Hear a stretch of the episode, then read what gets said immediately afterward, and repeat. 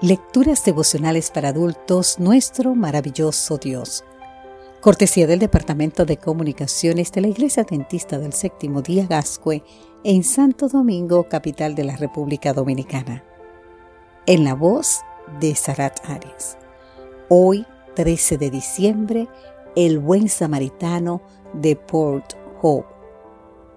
En el libro de San Juan capítulo 16, versículo 33 nos dice, en el mundo tendréis aflicción, pero confiad, yo he vencido al mundo. En Port Hope, Ontario, no había dudas acerca de la clase de persona que era Joseph Scriven.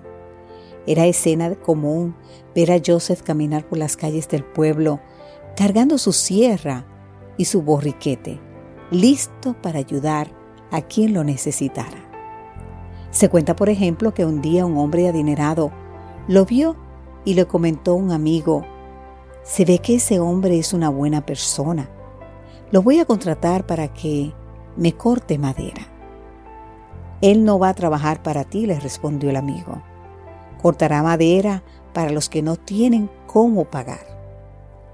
Joseph Scriven nació en Dublín, Irlanda, en el seno de una familia de buenos recursos. Tenía una buena educación y materialmente no le faltaba nada. Entonces lo golpeó la tragedia. Su novia murió. Murió ahogada justo la noche anterior al día de su boda.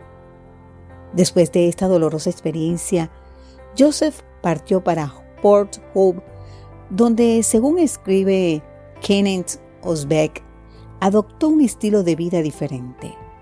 Compartía sus bienes y su ropa con los pobres y ayudaba a las viudas y a los enfermos y siempre estaba listo para ayudar al necesitado. Su obra humanitaria le ganó el calificativo de El buen samaritano de Port Hope. Todavía estando en Canadá, Joseph se enamoró de una joven de nombre Elisa Roche. La pareja había contemplado matrimonio cuando repentinamente Elisa enfermó de neumonía y poco después falleció. De nuevo la tragedia lo había golpeado. ¿Qué lo mantuvo sirviendo a su prójimo a pesar de sus tragedias personales? La razón la encontramos en un hecho que se produjo cuando desde Irlanda su madre le escribió para decirle que estaba gravemente enferma.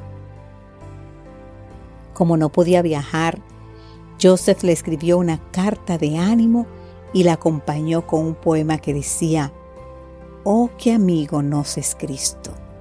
Él sintió nuestra aflicción y nos manda que llevemos todo a Dios en oración. Cuando a Joseph Scriven lo golpeaba la tragedia, él llevaba sus pesares a Cristo en oración. Cuando sentía que sus cargas eran muy pesadas, las traía a Cristo en oración. Cuando sus amigos lo traicionaban, buscaba la compañía de su mejor amigo en oración. Ese era su secreto. Querido amigo, querida amiga, si ahora mismo estás sufriendo bajo el peso de la aflicción, dilo a Dios en oración y confía plenamente que en sus brazos cariñosos paz tendrá tu corazón.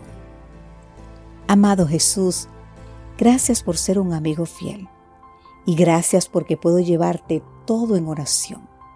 Mis pesares, mis dudas, mi aflicción, con la seguridad de que me escucharás y me responderás. Que Dios hoy te bendiga en gran manera. Amén.